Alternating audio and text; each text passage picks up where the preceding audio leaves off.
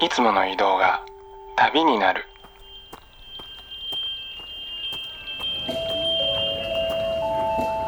音で巡る30分間の小旅行へご案内します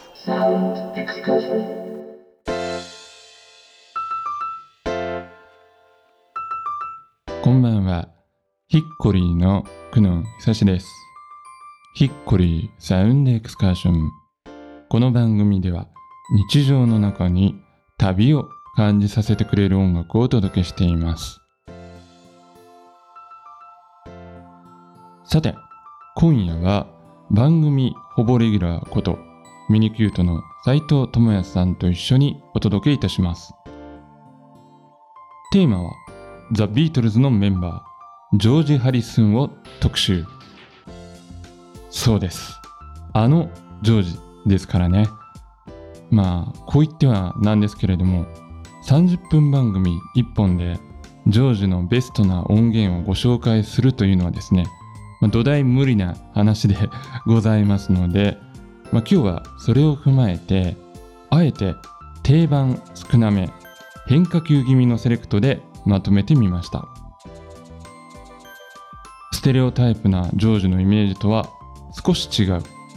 でもあそうそうジョージってこういうところも良かったよね。というですねジョージの奥深い魅力に一歩踏み込んだセレクトになっているかと思います。最後までごゆっくりとお楽しみください。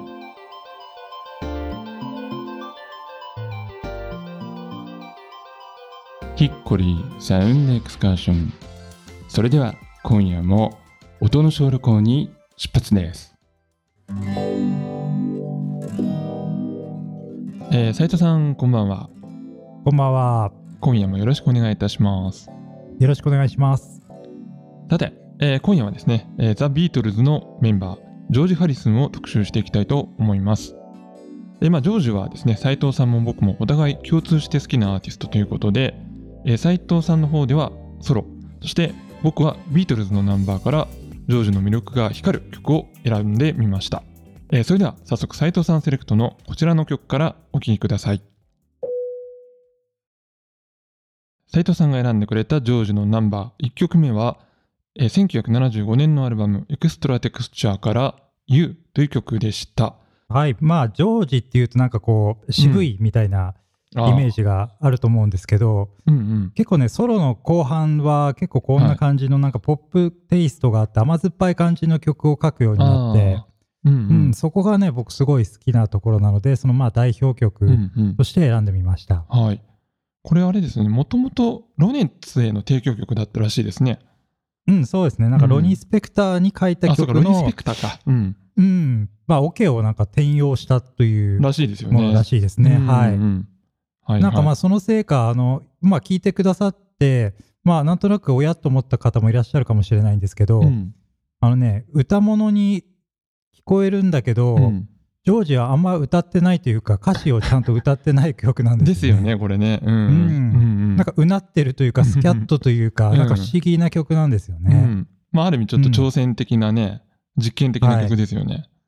うん、もうなんか実験的なのか、こう、やけっぱちなのか、もう結構それが1曲目にこのアルバム入ってて、はいはいはい。面白い曲ですよね。ねうん。で、あの、まあ、作品とは直接関係ないんですけど、これあの、アルバムの放題がね、これ、ジョージ・ハリスン帝国っていうんですよ。これなぜか。うん、そうですね。うんジョージのあのソロアルバムって結構すごい放題がそうですよね。ついてるのが多いのうん面白いですよね。ねどうもね、この放題のせいでちょっとね、手に取るのがだいぶ遅くなったっていうのは僕の中ではね、あるんですけど。うん。僕はね、この帝国っていうのに逆に引っかかって、あ、そうなんですね。これは割と、うんはい、ジョージのソロアルバムの中でも最初の方に来ましたね。そうですか。へえ、うんなるほど。えー私、クノーが選んだジョージの推し曲。え1曲目は、ザ・ビートルズで、Till There Was You、えー、ライブアット BBC バージョンでお届けしました。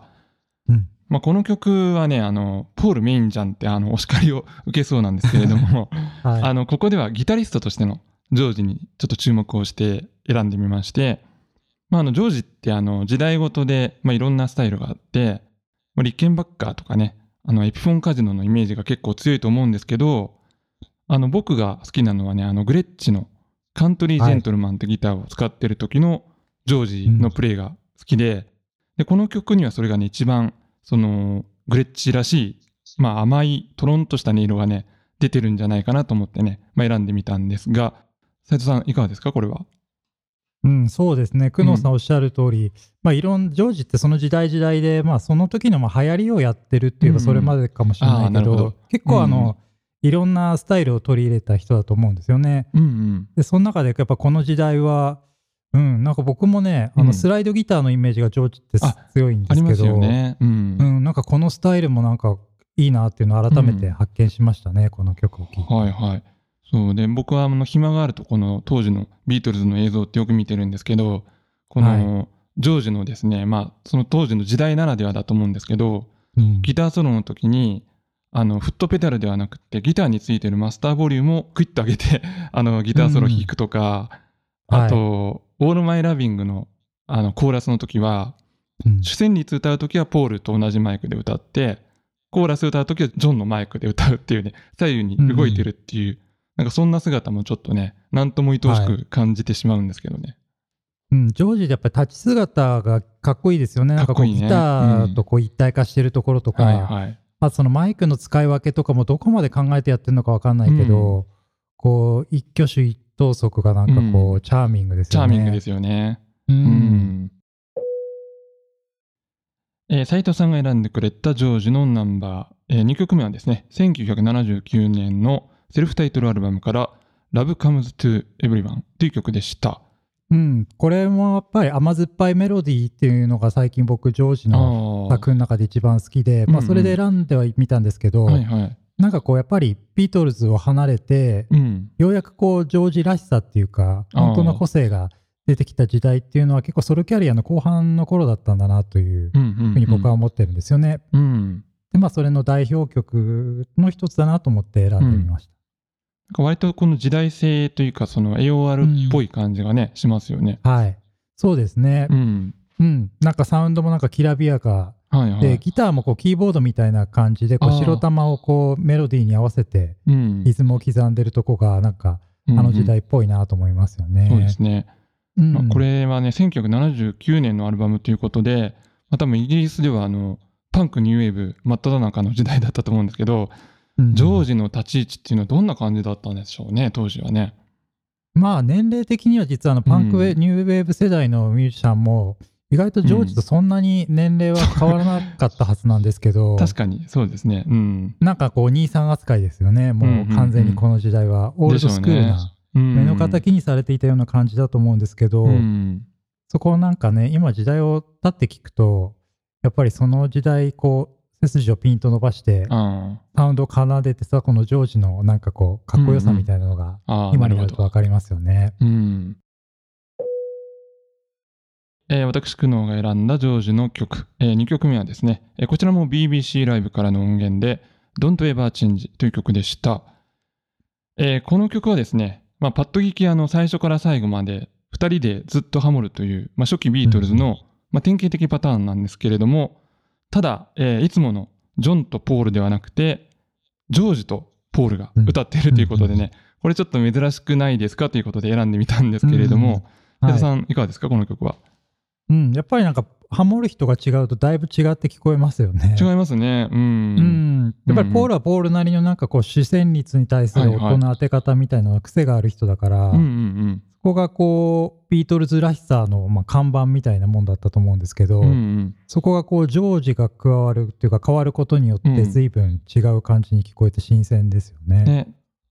で、ちなみにこの曲はね、あの原曲が、えーバディ・フォリー亡き後のクリケッツのレパートリーで、はいえーキングゴフィンの提供曲なんですけど、うんうんこれね、65年くらいの、まあ、ポップソングなので、この時代でこの作曲センスってやっぱキャロル・キングって すごいなと思ったんですけど、うん、なんかいい意味でこう時代を感じさせないですよね。そうですよね。うん。うん、なんかそれこそ80年代前半のええええ以降の感じの曲には聞こえますよね。うん、当時のやっぱオールディーズって言われるポップスからちょっと一歩はい。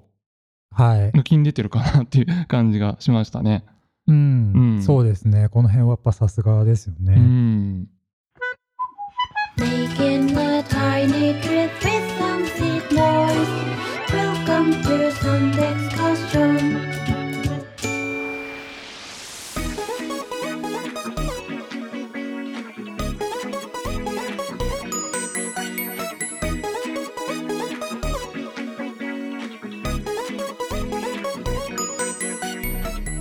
ヒッコリー、クノン、久しがお送りしています。サウンドエクスカーション。今夜は、ミニキュートの斉藤智康さんと回線をつないで、ジョージ・ハリスンを特集してお届けしています。あの、斉藤さんってあんまりそのビートルズのイメージ、好んで聴いてるイメージあんまりないんですけど、あの、はどうですかね、そのジョージのソロとかビートルズとかを聴くようになったきっかけっていうのはどんなところからですか？うん、確かになんかビートルズって最初そんなにうん。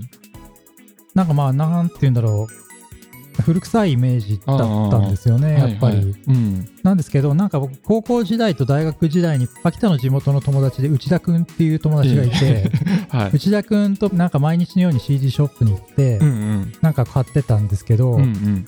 なんかこう買いたいのがあんま3日ない時とかああと秋田ってあの CD ショップがすごいちっちゃいので、あ。うんうん。こう欲しいのがこう店に入ってなかったりって結構あったんですよね。なるほど。でそのうん時に何を買うって言ってビートルズをお互い買おうっていうふうに決めていいですね。それで買ってたっていうところでだんだん知識が増えてったっていう感じなんです、なるほど。そうかそうか。じゃあ、はい内田君も買ってるから、その、まあ、うん半分で済むみたいな感じですかね。そうですね。うんそ。れで、それをやってましたよ。ダビングするみたいなね。うん。貸し借りしたりとかね。なるほどね。うん。それで知っていって、でもやっぱり大人になってからは、うん。モノラルボックスが出てまとめ買いしてみたりとか、やっぱりギターでなぞってみたりとかして、うんだんだんまあ教科書みたいに使ってるあところがありますよね。うん。なるほどね。はい。まあ、あのちなみにあの、まあ、僕あの音楽関係の人と初めてあの飲みに行ったりするとよく聞く質問があって、うんあの大抵ですね一番好きなビートルズのアルバムは何ですかって話になるんですけど、はい。まあ、今更なんですけど斉藤さんが一番好きなビートルズのアルバムって何になりますか、うん。なんかね、人によってはこう、その日によって違うっていう人もいっぱいいるみたいなんですけど、そうです僕はね、結構リボルバー一択、あ一択ですか？です。ほうほうほうほう。ほう、一番好きって言われたらね、他も好きだけど、一番好きなのはリボルバーが一番好き。意外でしたね。僕なんか斉藤さんはうん。サージェント・ペッパーズか、あの、はいアビーロードかなと思ったんだけど そうか予想が外れましたね。ううん。僕はね、あのリボルバーのモノラルのミックスがすごい好きで、いいですね。確かに、はい。うんうん。常に。結構割とレギュラーで、あの、ビーチボーイズのペットサウンズとかうんうんうん。と、まあ、並ぶぐらい、うんうん。結構頻繁に聴くレコードですね。確かにあの初期のロックンロールな感じと、まあ、中期以降のその実験精神みたいなのがうまい具合にバランス取れてますよね。うん、そうですね。うんしかもなんか、まあ、ね、1曲目がたくさん、はいああそうですね。まあね、今日もジョージ特集ですけど、なんか、ねはいはいはいはいあれ、始まの、なんかカウントから始まるじゃないですか。うんうんうんあれがね、あそこだけ何回も聞いたりとか、わかるなそれすあごいわかるそこが好き。なんですよね。わかりますね。はい。はいはい。久能さんは、あ僕ねあのほとんどの時にそのラバーソウルって答えてたんですけどはい。この1年に限って言うとちょっとあのハードデイズナイトをすごくよく聞いててうんうん。そうそうそう。いいですよね、初期のね。そうそう、もう完全にジョン・レノンが主導権握っててうん。はい。でもジョン・レノンの声が、まあ、一番いいなと思うのがハードデイズナイトだったんですけど、うん。そうそうそう。ただやっぱビートルズって面白いものです。ジョンに注目すればポールとジョージの良さが出てくるみたいな部分もあってうん、ん。そうなんですよね。結局みんな好きなんですよね。いや、結局みんな好きなんですようね。ん。さあというわけでねじゃあ最後にもう一曲、えーこれぞジョージ」という曲をねお届けしたいと思うんですけれども、えーこれはですね「While My Guitar Gently Weeps」という曲なんですけれども、えー今回は、えーあえてホワイトアルバムに収録されているオリジナルではなくて、えー2006年にリリースされました、えーシルク・ド・ソレイユのミュージカル「ラブのサウンドトラックからセレクトしました。太さんこのバージョンって知ってます？ああ、聞いたことありますね。ありますか？はいはいはい。はうん。なんか意外ですね。でもこっちホワイトアルバムバージョンが来ると思いきや、あそうなんですね。はい、はい。こちらで、はい。うんそう、これはね、あのーまあ、シンプルな弾き語りのテイクをベースにして、まあ、それにストリングスを重ねたというね、このジョージ・マーティンがプロデュースしてるんですけど、まあ、言ってみれば、あの、イエスタデイ的な形でのうん。リアレンジだったんですが、僕ははい。こっちのバージョンはね、すごくね、その、ジョージの歌とか、アコギの繊細なつまびきとか、そのメロディーの良さが、まあ、感じられて、うん。かなり好きなんですよ、こっちのバージョン。うん。そうですね。オリジナルバージョンはやっぱりエリック・クラプトンこうフィーチャーされてて、ううん。んジョージーがこう表立ってって意味では久野さんが選んでくれたこっちのバージョンの方が良さは出てる気はしますよね。そうですね。そうそう、うん。原曲の方は、やっぱりその、60年代、70年代の、まあ、ロックの匂いが、まあ、プンプンするというか、新宿のロックバーとか みたいな雰囲気をう ん感じるんですけど、そうですね。うん、静筆なイメージがありますよね。こっちのアレンジだと。う。うんん。ということで、While My Guitar Gently Weeps、えーラブバージョンを聴きながらお別れしたいと思います。斉藤さん、ありがとうございました。ありがとうございました。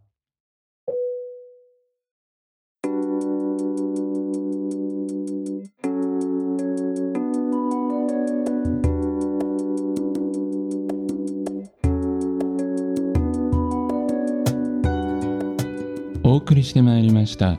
ヒッコリーサウンドエクスカーション。お別れの時間となりました。番組では皆さんからのメッセージをお待ちしております。今夜の感想や旅のエピソード普通のお便りなど番組ウェブサイトのメッセージフォームからぜひお寄せください。メッセージをご紹介させていただいた方でご希望された方には番組ステッカーもプレゼントしております。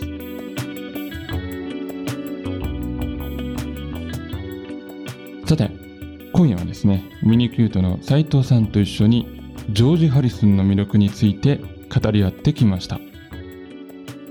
あのまあトークの中でですね斉藤さんのビートルズのフェイバリットアルバムとしてリボルバーをね挙げられていたんですけれどもえーちょっとね大変重要なことに言及するのを忘れておりましたがリボルバーといえば今年はそういえばね新しいミックスのバージョンが出ましたよね。あのここ数年はねビートルズといえば後期のアルバムの50周年記念版ということでニューミックスがねまああの毎年のように出ていたんですけれどもただリボルバー以前のアルバムというと、まあ、まだまだですね録音機材が発展段階の途中だったのでその一つのトラックの中に複数の楽器とか声がもう全部まとめて入っちゃっているんですよね。なので、まあ、新しいステレオミックスを作るのは、まあ、無理でしょうというのが、まあ、定説だったんですけれどもどうやらですね最新技術でその音源を分離させることが可能となったようです。これはねどんな仕組みか僕には分かりませんけれどもはい。ということで、これはね、配信でもリリースされていますので、まあ、早速聞いてみたんですけれども、いやー、これはね、すごくいいですね。もうこれからはもうリボルバー聞くときは、こっちかな？なんて思ったんですけれども、ふとですね、聞き慣れていた元の CD を聞いてみると、まあそっちはそっちで、まあ、やっぱり良くてですね、どうなんですかね？この辺りまたちょっと斉藤さんや皆さんのご意見をお伺いしたいところです。ということで、まあ、また遠くないタイミングでリボルバー特集をねお届けできればいいなと思っております。えー皆さんからの、えービートルズのリボルバー収録曲のリクエストもお待ちしております。